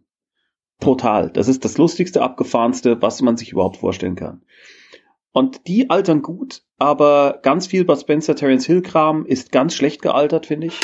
Es ist ganz, ganz langweilig, da zuzugucken und zu warten, bis die nächste Schlägerei kommt. Äh, also, und es ist so ha Hanebüchen die Handlung. Also die zwei Asse trumpfen auf auf dieser Insel. Oh Gott, ja, das, der, der ist wirklich dem- ganz schlimm. Der ist der ist ganz, scheiße. ganz schlimm. Der ist scheiße, Ja, ja, der ist einfach scheiße, Ja. der ist einfach scheiße. Das ist scheiße. Aber ich muss mit, aber, dem, mit diesem aber rassistischen äh, Oh Amudu. ja, ja, ah, du, du, du, Das geht ja, nicht. Ja, ja. Aber ich, also ich habe bei bei Bud Spencer muss ich sagen, ja, es gibt welche, die sind richtig scheiße, zum Beispiel zwei Asse trumpfen auf. Ähm, es gibt aber auch welche, da kann ich mich heute noch, und zwar, also sagen wir es mal so, als Kind fand ich Mhm. die Schlägereien toll. Ja, Ja. Die Schlägereien sind für mich heute eigentlich, die, da muss ich halt durch, ja. Ähm, ich bin halt reiner Brand äh, Schnodder-Synchro-Fan. Und ja, ähm, klar. über diese Sprüche, auch bei die zwei, ähm, äh, ich glaube, Mesh hat er auch gemacht, äh, kann ich mich heute halt immer noch wegschmeißen. Und deswegen Absolut. ist im Grunde genommen ein äh, ähm, vier Fäuste für ein Halleluja, zwei Missionare und vier Fäuste in Rio mit Abstrichen, aber vor allem vier Fäuste für ein Halleluja ist eigentlich ähm, äh, sind mein absoluter Lieblings-Bud Spencer, aus dem ich keine Ahnung fast alles zitieren kann, ja, der auch ähm, äh, gerne in meinem Alltagswortschatz äh, ähm, äh, Platz Also findet, ist wie der, zum Beispiel macht Schluss- Platz, hier kommt der Landvogt. Ja, ja, aber das ist der Film, wo sie am Schluss dann diese, diesen Sack mit Gold hin und her werfen, oder? Der mit den In dem- 50.000 Dollar, genau, ja. Ja, genau. Den In der, in der fand Mönch, ich, den fand ich komischerweise jetzt, den habe ich erst vor ein paar Wochen gesehen, deutlich schlechter als den anderen. die rechte und die linke Hand des. Teufels. Die rechte und die linke Hand des mit Teufels. den, mit den Mormonen, der- ja. Oder mit den Amish oder was Von der das Handlung her Ja. exorbitant besser, weil der andere, äh, die, also für Fäuste für ein Halleluja, der macht hinten und vorne überhaupt gar keinen Sinn. Das, äh, dann, dann stehen die plötzlich da vor der, äh, vor dem, vor, vor diesem Kloster, dann, dann, dann, dann, dann, äh, also ich, ich verstehe das, ich habe das alles gar nicht verstanden. Ich gedacht, warum ist der Terence Hill jetzt? Warum macht er das jetzt? Wieso überfällt er jetzt die Kutsche dann doch nicht? diese Und dann- Kutschengeschichte macht wirklich komplett überhaupt keinen Sinn. Das ist Stimmt. Schwachsinn. Ja, das ist mir jetzt auch Ja. aufgefallen, ja. Ist mir jetzt Das auch ist irre. aufgefallen. Ähm, Aber der, der andere, der andere, der war vorher, glaube ich, ne? Der, Ja, ähm, das war der erste. Genau. Ja. Den finde ich immer noch gut und ich finde zwei wie Pech und Schwefel, der Film mit dem äh, roten Buggy, mit dem gelben Ja. Häubchen, immer noch großartig. Der haben wir vor kurzem hier zusammengeguckt und haben wirklich richtig gelacht, weil der tolle Gags hat ja, und völlig wahnsinnig ist. Super Film. ja, ja. Also wie Aber gesagt, da, Nostalgie, um da nochmal darauf zurückzukommen, ich bin da völlig unempfindlich. Ich habe tatsächlich, ich muss es jetzt sagen, ich habe bei Mein Name ist Nobody nach der Hälfte ausgeschaut. Boah, den, den fand ich aber immer schon kacke. Also das liegt aber auch mit an, also als Kind kannst du mit Klaus Kinski ja grundsätzlich nichts anfangen. Ja, ähm, äh, und, und deswegen fand ich den, und ich habe halt immer, ich habe halt immer irgendwie, genauso wie ich bei den Ewok-Filmen immer gedacht habe, wann kommen bitte endlich mal Stormtrooper, ja, habe ich bei, mein Name ist Nobody eigentlich immer gedacht, kommt da jetzt bitte schon mal auch mal Bud Spencer um die Ecke, ja. Für mich hat's Terence Hill alleine nie gerissen. Okay. Also ich würde das gar nicht so theoretisch sehen. Ich fand einfach, der Film ist nicht gut, der ist langsam, der hat nur wenige Highlights und das sind die, die du bei YouTube unter Highlights findest. Ja. du? Also äh, ich, das, ich weiß, das ist für viele ein totales Sakrileg, aber der ist halt einfach nicht so geil, finde ich. Und der erste Ghostbusters ist toll, der zweite ist kacke. It's what it is. Ich fand äh, die Prequels von Star Wars unanschaubar. Ich habe sie nochmal angeguckt vor einem halben Jahr. Ja, die ersten drei. Ich kann sie, ich kann, ich, ich, es ist so furchtbar zu sehen, wie Menschen in, in verlorenen, riesigen digitalen Dekos verloren irgendwo im linken Eck vor einem riesigen Fenster stehen und du hast die eigentlich total emotionale Szene äh, mit dem Imperator und, und du siehst die ganze Zeit nur dieses riesige Fenster und schaust auf die scheiß Raumschiffe, die da draußen hin und her schwimmen. Äh, unfassbar. Genau, und das ist und, zum Beispiel auch so ein Punkt, wo ich mir so denke, weißt du, das sind so, da sind wir wieder bei diesen, ich nenne es jetzt mal Designentscheidungen, ja.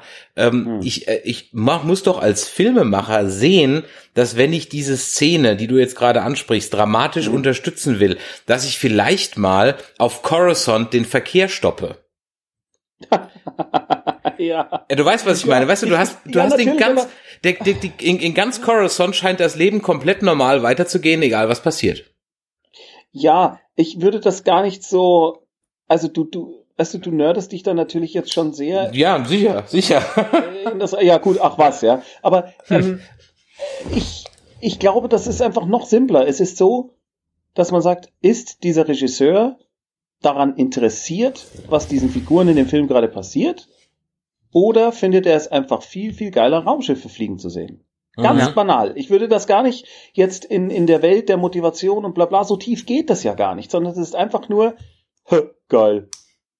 Ja? Also, er genau. findet es geil, er findet es geil, wenn äh, der Anakin auf diesem Schweinewesen reitet, obwohl es nicht nötig ist und scheiße aussieht. Aber es wird geil gefunden und deswegen wird's gemacht. Aber damals, das ist ja die Sache. Ich habe mich damals auch, vielleicht war es meine Jugendzeit, ich habe mich schön von den Prequels blenden lassen und fand die auch ganz großartig im Kino, als ich die und habe die auch auf Blu-ray, aber als ich die dann auf Blu-ray wiedergesehen habe, hatte ich ein ähnliches Gefühl wie du und hab musste dann nach ein paar Minuten ausschalten oder mir immer an die Stirn fassen, weil es ja. einfach peinlich und schlecht war. Aber damals hat man sich einfach von den Effekten, jedenfalls habe ich mich sehr von den Effekten blenden lassen, die ich damals richtig, richtig großartig fand. Heute, die sind halt scheiß gealtert. Genauso wie bei den äh, Matrix-Sequels. Ich fand die damals so Boah, super und mittlerweile ja. ähm, sind, sind die schlimmer als jeder schlechte Anime. Also die, die Matrix-Sequels fand ich damals schon schlecht. Den ersten fand ich grandios. Den würde ich wahrscheinlich immer noch grandios finden, aber lange nicht mehr gesehen. Ähm, ich glaube ja, dass da kommt dann nochmal ein anderes Thema rein, dass digitale Effekte schneller altern als zum Beispiel Stop Motion. Na. Oder andere äh, als Miniaturen äh, zum Beispiel. Ja, ja als also, Miniaturen. Ja. Also der erste Herr der Ringe Film, den äh, der der funktioniert wunderbar. Da sind auch ein paar Stellen, wo man jetzt sagen wird, okay, da kann man es vielleicht heutzutage jetzt besser machen, einfach nur von der Technik, der Auflösung und allem her. Aber das ist ein wahnsinnig toller Film. Wohingegen dann in Teil 3 leider, wenn dann die Olifanten kommen, die können heute, finde ich, nicht mehr ganz so gut bestehen, obwohl sie immer noch ganz gut aussehen. Aber dann schaust du dir mal einen eigentlich großartigen Film, nämlich Dragonheart an. Mhm. Ja, der Sean Connery Drache. Ja. Und da siehst du halt, oh fuck, da war ich so begeistert, als ich das damals gesehen habe. Und jetzt ist das technisch wirklich ja. wahnsinnig überholt. Wohingegen, wenn du dir einen alten Harryhausen-Film anschaust, äh, Stop Motion, ja. wo die Story natürlich völlig überholt ist und völlig banal, aber diese Effekte haben immer noch für mich so ein Leben und so einen Charme und so eine Liebe in sich. Da spüre ich überhaupt gar, da spüre ich nicht mal Suspension of Disbelief, sondern ich sehe das und denke, oh geil, Märchenfilm funktioniert. Im Märchen, ich das hat man auch besonders die Sindbad-Filme, also da war ich auch ja, wieder komplett weg, ja. Und das hat man auch äh, auch bei alten Serien, gerade bei Science-Fiction-Serien, gerade bei den Star Trek-Serien, ähm, wenn man sich heutzutage DS9 nochmal wieder anschaut. Mhm. DS9 sind auch die äh, Raumschiffkämpfe in den späteren Episoden heutzutage immer noch so beeindruckend, wie sie auch damals waren, weil sie damals noch mit praktischen Effekten gemacht worden sind. Mhm. Wenn man dann in Voyager reinschaut, wo glaube ich noch Oder Babylon in der ersten 5. Staffel ja, bei Voyager war das Schiff in der ersten Staffel, glaube ich, noch ähm, praktischer Modell. Effekt und dann haben sie es Computer animiert. Und ab dem Moment sieht man auch, dass sich so, dass sowas einfach nicht so wunderbar altert. Das kannst du also übrigens wäre ja, bitte? kannst du übrigens gut sehen, wenn die Voyager drei äh, Lichter am Ende hat, am Heck, dann ist es das Modell. Wenn sie keine drei Lichter hat, ist es das Computermodell. Sehr schön. ähm, äh, ich finde zum Beispiel total schade, dass Firefly nicht mit einem Raumschiffmodell gedreht wurde denn dieses digitale Raumschiff, das macht's, das ist zwar geil designt, ja. aber das funktioniert einfach nicht mehr. Das sieht einfach aus wie ein Stück schwereloses Plastik. Ja. Und das ist so schade, denn die Serie, die wird ja wirklich von Folge zu Folge geiler. Ja. Und dann äh, siehst du dann immer dieses Digital-Ding da, das ist echt schade drauf. Aber das, das, war ganz das baff, kann ich das noch ZDF verzeihen, letztens Firefly den Film gezeigt hat. So einfach mal Aber so. Das verzeihen kann ich das auch, weil, weil die Stories Spaß machen, klar, gar keine ja. Frage. Ja. Der Film, ja. der war doch ganz gut, oder? Ja, ja, der war ganz gut. Der kam letztens im ZDF. Ich war ganz baff, dass das ZDF den zeigt. Ja, ja, ich fand den ähm, gut. Und bei Star Trek The Next Generation, da, da, da bin ich deswegen zurzeit, äh, äh, nenne ich das immer wieder, weil wir hier gerade in der Familie die neu äh, erschienene äh, Blu-ray refurbished Geschichte halt komplett anschauen, von vorne bis hinten. Mhm. Und da haben sie ja alles neu abgetastet und auch alle Effekte neu eingespielt und äh, teilweise äh, die Effekte wieder, also die einzelnen Layer der Effekte endlich mal richtig gepostet und nicht auf Video. Und äh, das ist schon geil, weil du siehst dann, was die damals mit dem Modell auch wirklich gedreht haben. Und ja. wie geil das eigentlich aussah. Und dass der die ganze Geschichte auf 35 Millimeter gedreht wurde und dann runtergeschissen auf Video. Das ist natürlich brutal. Ja. Das ist, äh, das, das und deshalb kann man solche Serien heutzutage noch gut remastern. Andere Serien wie beispielsweise Stargate oder Buffy werden wahrscheinlich nie einen Remaster erfahren, äh, weil die schon mit einer Technik gedreht worden sind, dass man einfach nicht mehr äh, die auf Blu-ray oder auf hoher Auflösung rausmastern äh, kann. Also du musst, du müsstest da vor allem die ganzen Digitaltricks alle neu machen. Das kann man sich teilweise nicht mehr anschauen. Schau dir mal ja. die Effekte in Hercules an. Also in dieser äh, Kevin Sorbo Serie. Ja. Es ist ja. nicht, die waren ja damals schon schlecht und jetzt ist es nicht anschaubar. Ja. Das ist sehr seltsam. Also da, ich glaube, komischerweise stellt sich da, glaube ich, bei scheiß Digitaleffekten kein Nostalgieeffekt ein, glaube ich. Vor allem scheiß Digitaleffekte werden beschissener. Sind, geht's. Äh, vor allem ja, scheiß geht. Digitaleffekte werden beschissener, je mehr ähm, Enhancer du bei deiner Glotze dazu schaltest. Ja. Das ja, habe ich da letztens, ich ja sowieso, das habe ich letztens wieder festgestellt. Schlimm. Da waren wir im, mhm. äh, über Weihnachten in einem Hotel, war so ein schicker Bang Olufsen Fernseher und da kam Herr der Ringe. Und da war irgend so eine Gollum-Szene und ich habe mir gedacht, so mein Gott, so scheiße sieht doch der Gollum gar nicht aus. Das kann doch gar nicht sein. Das ist doch nicht so schlecht gealtert. Und war auch ZDF HD und ich das gibt's doch gar nicht. Mhm. Und dann bin ich in die Menüs rein, habe gesehen, dass halt sämtliche Enhancer auf Maximum waren. Tutto komplett. Ja. ja. Und dann habe ich die mal alle abgeschaltet und siehe da, es war so, wie ich es in Erinnerung hatte und es ginge auf einmal. Ja. Das ist also, wir haben bei uns in der Firma das Problem, dass wir, wenn wir, immer wenn wir einen großen Fernseher kaufen wollen oder müssen für einen, äh, für ein Konfi oder irgendwas, es ist total schwer, einen Fernseher zu finden, wo du abschalten kannst, dass er 100 Hertz macht, wo du abschalten kannst, dass er 400 Hertz macht, wo du abschalten kannst, dass er HDR macht, wo du das alles abschalten kannst, um zu sehen, was du wirklich fucking gedreht hast. Ja, ah. ja. Aber das ist äh, auch ein Tipp an alle Videospieler draußen. Ich habe zu Weihnachten ein NES Classic bekommen, diese ähm, mhm. dieses Reboot vom NES mhm. ähm, und hab's angeschlossen und war ein bisschen baff, weil dann totaler Lag zwischen der Eingabe und mhm. ähm, ja. dem Spiel selber war. Ich konnte Mario eigentlich gar nicht mehr spielen. Dann habe ich irgendwann mal im Internet gegoogelt und ähm, da gab's den Tipp, dann doch mal den Game-Modus am Fernseher anzustellen weil wirklich die Fernseher so viele Bildverbesserungen da reinmachen, dass ein für Spieler ein riesen Input-Lag entsteht. Und alle, die dieses genau. Problem beim Spielen haben, sollten mal gucken, bei den meisten Fernsehern gibt es einen Game-Modus, den man anschalten kann. Und da wird nämlich alles komplett abgeschaltet. Hm. Ja, da hatte ich letztens ja gerade so krass. Genau, da hatte ich letztens gerade mit dem Kumpel noch drüber. Ich, dachte, ich will eigentlich, suche ich nur ein Display. Ich bräuchte eigentlich nur ein Display. Ohne Tuner, ohne alles, ohne alles. Ich brauche einen Monitor, der riesengroß ist, 60 Zoll. Das hätte ich gerne, aber das gibt's nicht. Ja, ja und ähm, was eigentlich die Lösung ist, finde ich, das ist Beamer. Ja. Die funktionieren super. Ja. Die Beamer stellen im Großen und Ganzen das Bild so dar, wie es aus dem Gerät kommt. Hm. Also du kannst es zumindest wunderbar konfigurieren und abschalten und wunderbar und das sieht einfach immer toll aus. Und die Response Time ist fantastisch, man kann zocken, äh, wenn man den richtigen guten kauft, ist es ganz, ganz wunderbar. Ja. Da hast du vollkommen recht. Jetzt habe ich hier noch ein Thema draufstehen. Ähm, da sieht man dich ja auch öfters und uns übrigens auch ähm, äh, Conventions. Ja, und, ich. Äh, gehst du, also bist du auch, du bist natürlich im, zum Beispiel in deiner Rolle eben für die ganze Mara-Geschichte da.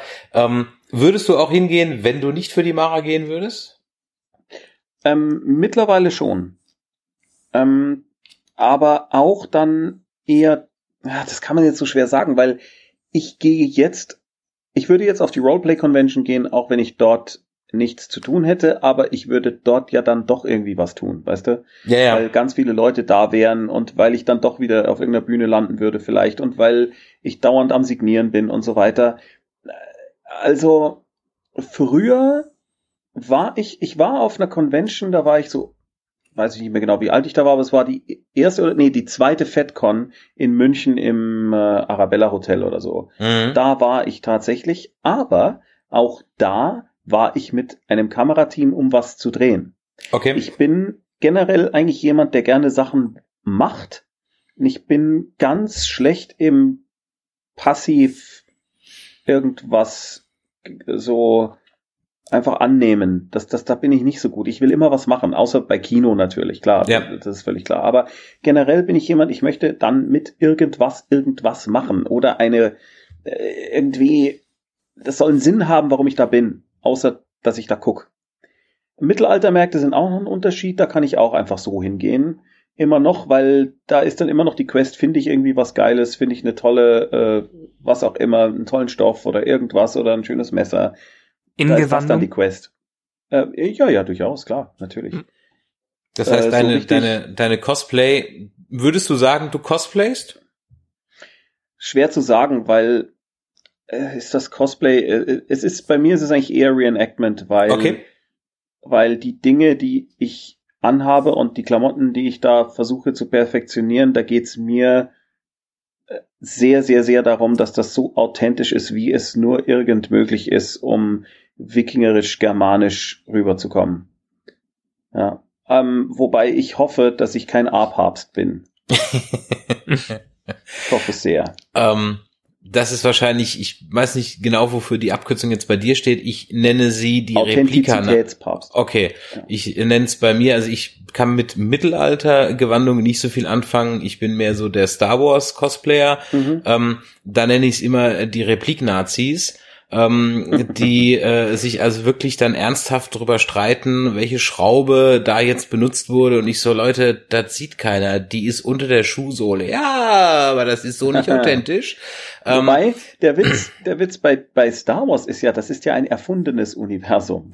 Und richtig. ich finde es noch mal abgefahrener, wenn man, Richtig. Also natürlich kannst du dich Exakt. reinnörden und sagen, Klar. du kannst du sagen, äh, diese Stormtrooper, äh, äh, diese Stormtrooper Shell, die ich jetzt da habe, die ist eins zu eins so authentisch, dass es weh tut im Verhältnis zu A New Hope. Ja. ja? Kann man sagen. Ja. Aber ich finde es schon nochmal, dass es anders ist, wenn ich sage, diese Schuhe, die ich jetzt hier trage, wurden so nah wie möglich konstruiert, dass sie so sind, wie sich wahrscheinlich Ganz ein genau. Germane gefühlt hat, als er da durch den Schlamm gelaufen ist. Das, das ist schon etwas, was ich einfach faszinierend finde. Ich finde auch äh, diese praktische Archäologie und all, all diese Dinge äh, sehr, sehr interessant. Obwohl ich nicht da hätte leben wollen, finde ich es trotzdem einfach spannend, viel darüber zu wissen. Und das ist halt für mich ein Weg, einer der vielen Wege. Ich lese jetzt seit bestimmt sechs Jahren fast nur noch Fachbücher, habe erschreckenderweise fa- nahe aufgehört, Fiction zu lesen, äh, weil mich das so wahnsinnig interessiert. Mhm, mhm, mhm. Nerd. Aber ist es dann nicht am Ende auch so, ähm, gerade jetzt die nordische Mythologie, die ja auch schon öfters in irgendwelchen Franchises verwurstet wurde, sag ich mal, ähm, Mhm.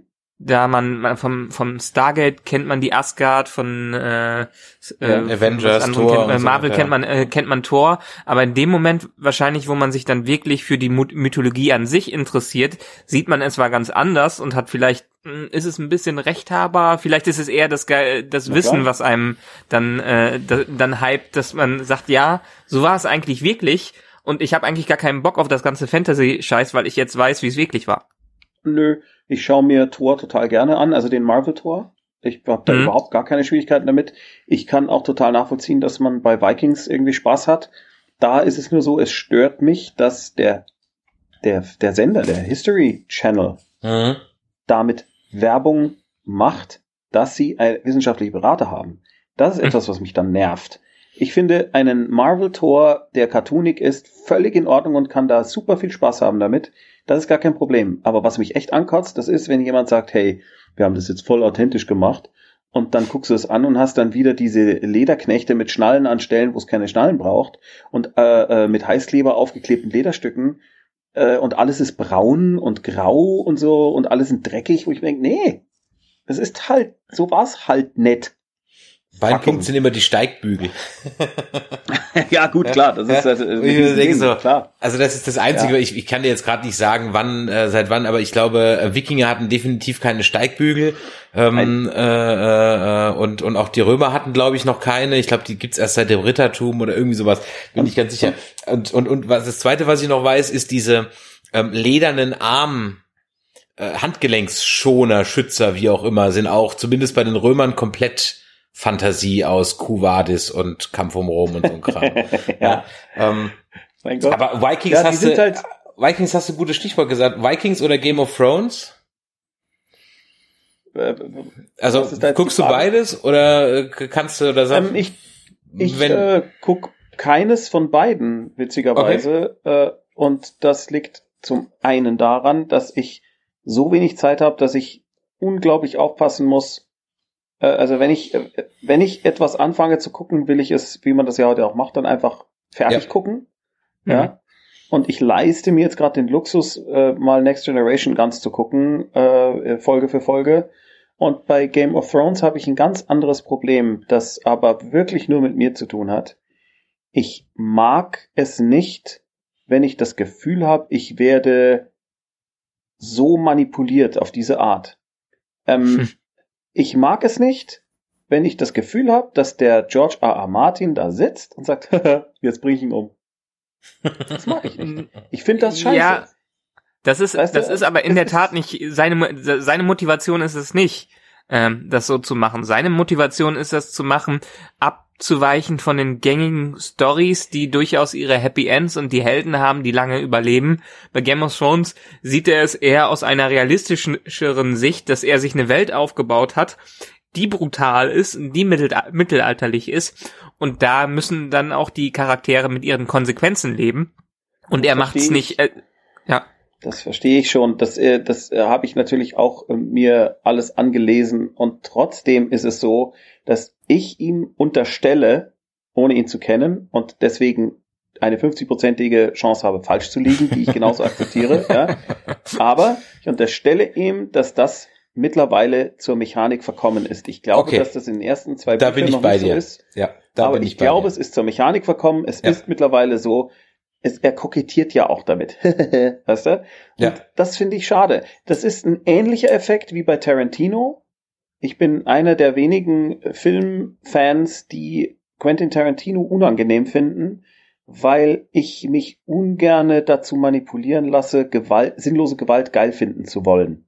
Mhm. Und ähm, das ist zum Beispiel bei der Stelle, wo in Pulp Fiction, was generell wirklich ein sehr intensiver Film ist, mit äh, großartiger Musik und toller Stilistik, aber dass man darüber lacht, dass die, weil sie über den Huckel fahren, dem Typen den Kopf wegballern, fand ich nie lustig.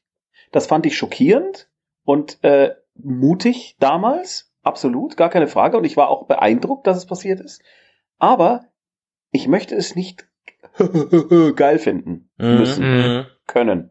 Und ich möchte es auch nicht geil finden müssen oder können, dass äh, in Kill Bill die Uma Thurman mit ihrem Kind äh, äh, diesen einen Film anguckt, wo sie sich gegenseitig die Glieder abhacken und beide lachen. Mhm. Das ist, mhm. das ist eine unangenehme Art von geil finden. Ja, ja. Und Gewalt, das ist mir so zuwider. Und ich, ich, ich sehe total ein, dass ich da wahrscheinlich relativ einsam bin und das ist auch total in Ordnung und ich sage niemand, der darf Tarantino nicht gut finden. Ich für mich möchte das nur einfach nicht haben. Ja, es verschiebt halt, es verschiebt halt im Grunde genommen auch die, die, die Wahrnehmungs, naja, Wahrnehmungsgrenzen ist das falsche Wort, aber auch so ein bisschen die, die Wahrnehmungshemmschwelle, möchte ich mal sagen, ja. Ja, ähm, genau, gut Wir, wir hatten jetzt zum Beispiel ähm, eine riesige Diskussion, das heißt, wir hatten sie nicht, aber es gab eine riesige Diskussion im Fandom über die erste Folge der neuesten Staffel von The Walking Dead ja, die also okay. äh, sogar Game of Thrones ja, Brutalität. Wir haben ja auch Torture Porn gesagt. Klar, das war Torture Porn. Ja, da hätte ich auch Hostel oder Saw oder keine Ahnung was angucken müssen äh, und angucken können. Und das ist sinnlos. Es bringt nichts, aber auch 0,0 zu irgendeiner Story. Ich finde es sogar extrem billige filmische Lösung, also Effekthascherei. Mhm. Weniger ist mehr und ähm, Und das greift so ein bisschen um sich und ich bin bei Game of Thrones komplett äh, bei dir, auch wenn ich die Serie im Grunde genommen sehr gerne gucke. Ich freue mich drauf, dass sie bald mhm. dann zu Ende ist, weil es dann jetzt auch irgendwann mal gut ist. Und ja, ich glaube auch, dass dieses, haha, ich töte den jetzt schon ein bisschen Selbstzweck geworden ist. Und alle anderen Serien sind halt drauf, auf, drauf, drauf angesprungen. Ja. ja. Das bei, bei Game, of, bei Game of Thrones der Serie, zu killen. Bei der Game of Thrones der Serie stimme ich euch beiden zu ähm, weil es auch aktuell äh, so ein gehyptes, ähm, weil es so eine gehypte Serie es ist. ein, es ist aber, ein Feature mittlerweile geworden. ja. Genau, aber, aber dazu muss ich noch sagen, erstens, sie hat ja die Bücher zum, zum Autor selber. Äh, ich muss ihn hm. noch ein klein bisschen verteidigen. Ja, mach doch. Äh, äh, ähm, klar. Er, er, hat, er hat die Bücher angefangen in den 90ern zu schreiben. Ähm, die Haupttoten, die bei ihm stattgefunden haben, sind passiert, bevor diese Reihe überhaupt in diese Öffentlichkeit ähm, so mhm. reinge reinge reingegangen ist. Er sagt sich selber immer wieder, er schreibt die Büch Bücher für sich selber und nicht für die Fans. Wenn die Fans es dabei gut finden, ist es schön für ihn, aber er schreibt die Bücher selber für sich. Und er mhm. sieht halt einfach, dass solche Sachen Konsequenzen sind aus den Stories, die er äh, sich aufbaut. Und für ihn sind die, und für mich finde ich die Tode meistens in den Büchern auch nicht sinnlos, weil es einfach sie, wie gesagt, die Konsequenzen sind, die die Charaktere für sich tragen müssen und die in dieser Welt einfach vorkommen. Und ähm, den Machern der Serie kann man vielleicht ein bisschen Effekthascherei vorwerfen, weil die auch einiges äh, wieder geändert, äh, geändert haben und einiges selber mhm. reingebracht haben. Aber vom Buchmaterial würde ich persönlich, also auch meine persönliche Meinung, dem Autor das nicht vorwerfen, weil ich die okay. Serie selber ziemlich großartig finde und auch mhm. super finde, wie er einfach von der Norm ähm, komplett abweicht.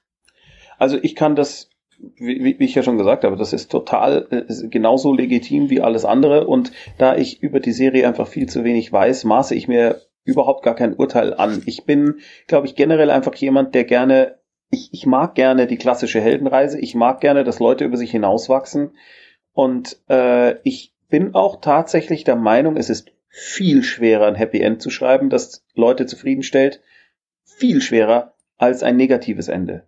Ein negatives mhm. Ende nicht umsonst sind fast alle Kurzfilme, die in deutschen Filmhochschulen gemacht werden, immer entweder ein Loop, also irgendwie es dreht sich was im Kreis, der, der Mörder ist doch entkommen und am Schluss sehe ich dasselbe Bild wie am Anfang und es geht wieder von vorne los, gibt's ganz viele. Oder es ist einfach ein negatives Ende, wo überraschend alle sterben. Das ist total einfach. Es ist auch einfacher, Leute zum Weinen zu bringen, es ist einfacher, Leute zu schockieren, aber es ist total schwer, ein gutes Happy End zu schreiben, das auch kritische Seelen, die eigentlich vielleicht Tarantino gucken würden, zufriedenstellt. Ja. Mhm. Und mhm. noch schwerer ist es, ein Happy End zu schreiben und während des Films Leute zum Lachen gebracht zu haben.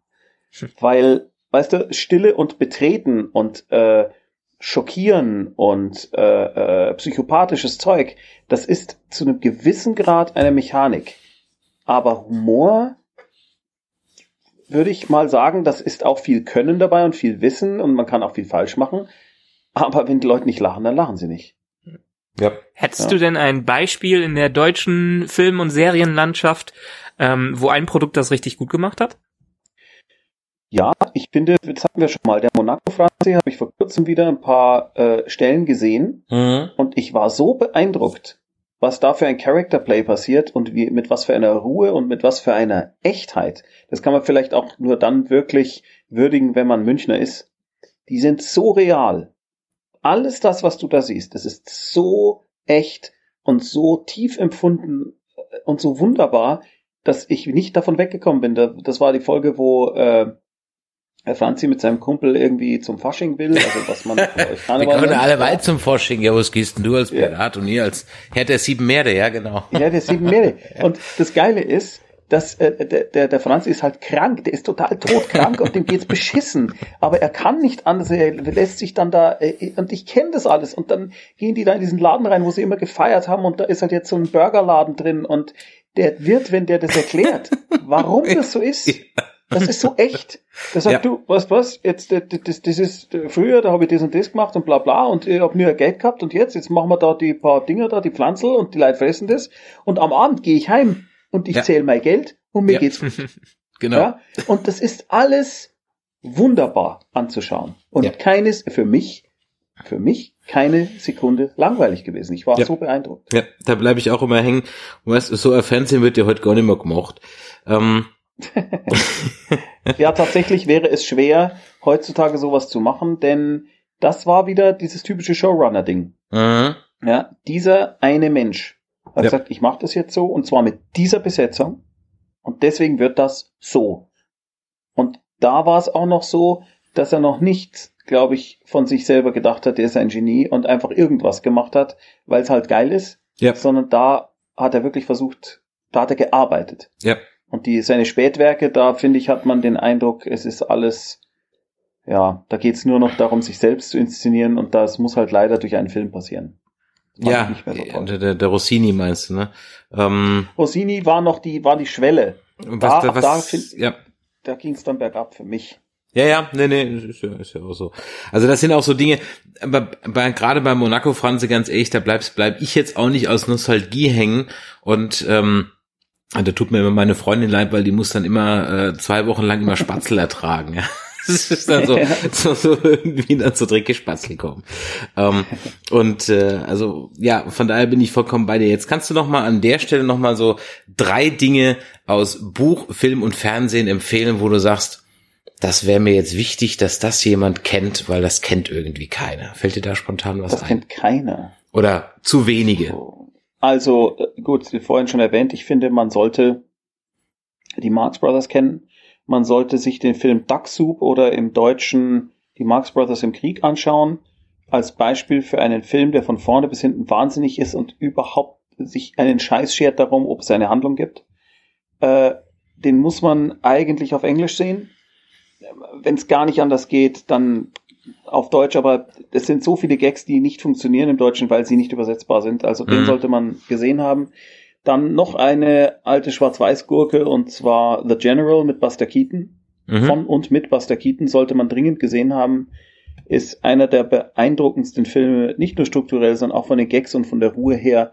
Äh, wichtig ist, dass man sich den Film anschaut in einer Fassung, die dem gerecht wird, was damals gedreht wurde, denn es ist ja mitnichten so, dass die alten Slapstick-Filme alle irgend, also in den Slapstick-Filmen sich alle immer schnell bewegt haben. Das äh, liegt nur daran, dass man, als man das abgetastet hat fürs Fernsehen, einfach eine Geschwindigkeit genommen hat und die abgespielt hat, Mhm. wohingegen die, die damals die Kameraleute ja schnell und langsam gekurbelt haben, je nachdem, was für eine Art von Bild äh, gerade dargestellt wurde. Okay. Und ähm, das heißt, es gibt eine fantastische Fassung von The General mit der Musik von Carl Davis, mit C vorne, Carl Davis. Diese Version anschauen, ein ist musikalisch fantastisch, ein super Film, emotional, witzig, tolle Gags, ganz wunderbar. Und das dritte, was man gesehen haben sollte oder gelesen haben sollte, ist ähm, ein Buch The Chronicles of Thomas Covenant, The Unbeliever. Sollte man als Fantasy-Fan und gerade wenn du Game of Thrones magst, dringend gelesen haben, Mhm. denn das ist in sehr, sehr vielen Dingen, würde ich persönlich sagen, äh, Game of Thrones zumindest vom Setting her extrem überlegen, denn es ist, es hat eine Metaebene, die Game of Thrones natürlich nicht haben kann, weil es in einer pseudo-mittelalterlichen Welt spielt und diese Welt nicht verlässt. Ja, Mhm. und bei The Chronicles of Thomas Covenant oder wie heißen, glaube ich, die Chroniken von Thomas Covenant auf Deutsch, ähm, ist es so, das ist ein Mann in den 70er Jahren, glaube ich, ein Autor oder 60er Jahren, ein Autor, der dummerweise Lepra, sich mit Lepra angesteckt hat in Amerika. Und das war ja auch damals schon sehr ungewöhnlich, dass jemand Lepra hat. Und dieser Mann, äh, seine Frau hat ihn verlassen, er muss die ganze Zeit aufpassen, dass er sich nicht verletzt, weil die ja dann Glieder abfaulen und er gilt wirklich in diesem amerikanischen, in dieser Kleinstadt als Aussätziger tatsächlich. Er kriegt auch nichts mehr zu Papier und äh, das Einzige, womit er sich beschäftigt, ist, dass er versucht, sich nicht zu verletzen. Und er hat so eine Disziplin sich drauf geschafft, dass er es sogar hinkriegt, sich mit einem Rasiermesser zu rasieren, ohne sich zu verletzen. Und äh, es ist wirklich unglaublich, was für einen Lebenswillen der Mann hat, obwohl er von Selbsthass eigentlich zerfressen ist, weil er sich selber schon eklig findet.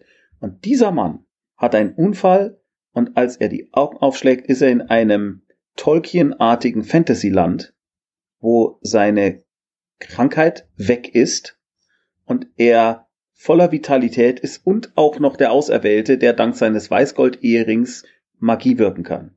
Hm. Und dieser Mensch, diese arme Sau, beschließt aufgrund von Selbsterhaltungstrieb, dass er nicht akzeptieren wird, dass er nicht mehr leprakrank ist, dass er irgendwann aufwachen wird und sagt deswegen, ich werde komplett passiv bleiben. Ich werde hier nichts anfassen, ich werde nichts tun. Gleich am Anfang ist es so, dass er eine junge Frau vergewaltigt in seinem äh, in seiner Rage, weil er plötzlich so viel Energie hat, ja. Äh, und das wird ihn die nächsten Bücher, die ganze Zeit wird ihm das verfolgen. Speaking of Consequences, wie bei Game of Thrones, ja, ganz extrem. Mhm. Und dieser Mann, dieser Thomas Covenant, ist ein unglaublicher Charakter. Er ist eigentlich unsympathisch. Auf der anderen Seite liebst du ihn, auf der anderen Seite äh, du rootest für ihn ohne Ende. Und ich bin die ganze Zeit dabei geblieben, obwohl die Bücher wirklich sperrig und abgefahren sind. Und das kann ich wirklich jedem nur ans Herz legen. Man muss das eigentlich, wenn man sich für Fantasy interessiert, gelesen haben.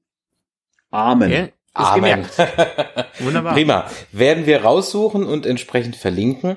Und äh, zum Schluss haben wir jetzt im Grunde noch ein paar Zuschauerfragen und genauer gesagt wirklich ein paar, es sind zwei Stück, ähm, die äh, äh, noch an dich gestellt werden möchten. Zum Beispiel mhm. möchte die Michelle gerne wissen, wann denn die Hörbücher für Mara 2 und 3 rauskommen. Also, ich würde mal davon ausgehen, dass die im Zuge der Veröffentlichung von Mara 4 bis 6 rauskommen, was ähm, 2018 startet. Okay, alles klar. Und äh, unser Partner-Podcast, der Graue Rat, möchtest du, möchte gerne wissen, ob du Deep Space Nine auch besser als Babylon 5 findest. Ja, ich fand Babylon 5 hat mich nicht angesprochen. Das, ich weiß nicht genau warum. Ich fand es immer etwas kalt. Aber ich bin tatsächlich eher Next Generation und tatsächlich ein großer Freund vieler Star Trek Kinofilme. DS9 habe ich ab einer bestimmten Stelle dann verloren im Hirn, werde es aber aufholen, weil ich ja nach der Next Generation Box auch die DS9 Box hier stehen habe. Äh, gibt's aber, die schon als Blu-ray? Ich, ich, glaube schon, oder? Nee, oder vielleicht gibt's sie auch nicht. Nee, gibt es nicht. Scheiße, du hast nee. recht gibt es nicht. Weil ich habe noch Fuck. die DVD-Boxen, die ich gerade mit meiner Freundin gucke ja, ja, und die ja. Qualität ist Entschuldigt echt cool. bitte. Ja? Entschuldigt bitte. Ich Fuck. war schon in nein. freudig erzückt und habe gedacht, juhu. Nein, nein. nein, nein, nein, nein, nein. Was ich hier stehen habe, ist tatsächlich Next Generation und äh, äh, Classic. Ähm, ich werde mir die auf jeden Fall noch anschauen. Das muss ich auch, weil ich habe ab Staffel 3 oder so den Faden verloren. Okay. Also ah, super. meine absolute Kann man sehr empfehlen, weil ab Staffel 2, ja, 3 ja geht's jetzt richtig los. Genau. Ich weiß. Und das ist für mich die beste Star Trek Serie überhaupt. Ja. Mm. Okay. Most bin, underrated. Bin interessiert. Dazu wollen wir eigentlich auch immer noch mal einen Podcast machen. Sag doch mal Bescheid, wenn du damit durch bist. Vielleicht kriegen wir es dann. Ich glaube, Michael, wie lange reden wir jetzt darüber, dass wir einen Deep Space Nine Podcast machen? Ich glaube, seit es diesen Podcast gibt, das sind jetzt zweieinhalb Jahre. Ähm, also mindestens zwei Jahre würde ich auch sagen. Genau, mindestens zwei Jahre kriegen wir es irgendwann hin. Ja, Mensch, ich hoffe, Tommy, das hat sehr viel Spaß gemacht mit dir. Schön, dass du dir die Zeit genommen Ebenso, hast. Danke. Und ähm, ich hoffe, dass wir uns auch mal live, face to face in Farbe und Bund ähm, vielleicht mal auf eine der nächsten Conventions sehen. Wir sind auf der RPC, mhm. wir sind auf der ähm, hier Comic Con in Stuttgart, Dokomi in Düsseldorf. Also da gibt's vielleicht die also eine andere RPC, Gelegenheit, da mal überwegs zu laufen. Auf der RPC ziemlich sicher. Da Prima. sieht es nämlich im Moment so aus, als würden wir so ein lustiges All-Star-Konzert am Samstag machen mit McPete und Jan Hegenberg zusammen. Okay. Und ich glaube, das, das wird sehr lustig. Also da bin ich auf jeden Fall. Und ach ja, äh, als letzte Amtshandlung muss ich natürlich noch darauf hinweisen, schaut euch auf jeden Fall diese Fanmade-Doku über Mara und der Feuerbringer bei Rocket Beans an. Auf jeden Fall. Denn ich habe ich hab sie gesehen, hat mich sie war selber schon total ja, geflasht. Die war echt gut. Ich also ich habe ja, ohne Scheiß. Also ein Making-of für einen Film, den ich ähm, äh, an Weihnachten, als er bei RTL kam, äh, noch kurz geguckt habe, bevor wir dann zum Abendessen runtergegangen sind. Ich ihn gar nicht noch gar nicht ganz geguckt habe und nicht nachgeholt habe. Da hat mich das Making-of super fasziniert, weil es so unterhaltsam war. Und beim Stromberg Loki bin ich zusammengebrochen vor Lachen. das freut mich aber sehr. Prima. Ja, okay, also ich hoffe, war. die Audioqualität war gut. Ich musste die ganze Wunderbar. Zeit dieses verdammte Mikro in der Hand äh, vor meinem Gesicht im exakten Abstand von 30 Zentimeter halten und hatte mit dem einen Auge immer den Balken im Auge hier, dass der nicht rot wird. Denn so Respekt. wird er rot. dann, dann, dann bist du ja. gar nicht zum Trinken gekommen. Das bin ich gar nicht zum Trinken gekommen, genau. Aber zum Bieseln gehe ich jetzt. Und Zum Diesel dringend. gehst jetzt, ja genau. Gut, also in diesem Sinne, macht Idiot, liebe Hörer, und wenn euch dieser Podcast gefallen hat und ihr uns jetzt über den Webplayer gehört habt, weil ihr uns vielleicht zum ersten Mal gehört habt, dann sei euch der kleine Abonnier-Button an der Seite, beziehungsweise wenn ihr auf dem Handy oder Tablet unterwegs seid, empfohlen, denn wenn ihr da drauf klickt, dann öffnet sich ein Podcatcher eures Vertrauens und das macht es extremst einfacher, uns auch weiterhin zu verfolgen. In diesem Sinne verabschieden wir dich jetzt mit einem Song ähm, von einem anderen Nerd gesungen, nämlich von Dirk Dicky Bach, ähm, der ja allein nicht mehr da ist und äh, auch ein großer Nerd gewesen ist und ähm, Oh der ja. wird uns jetzt Bernd das Brot singen. Und Tommy, nochmal dir vielen Dank, dass du bei uns zu Gast warst. Danke. Ja, danke. ebenso. Ciao. Ciao.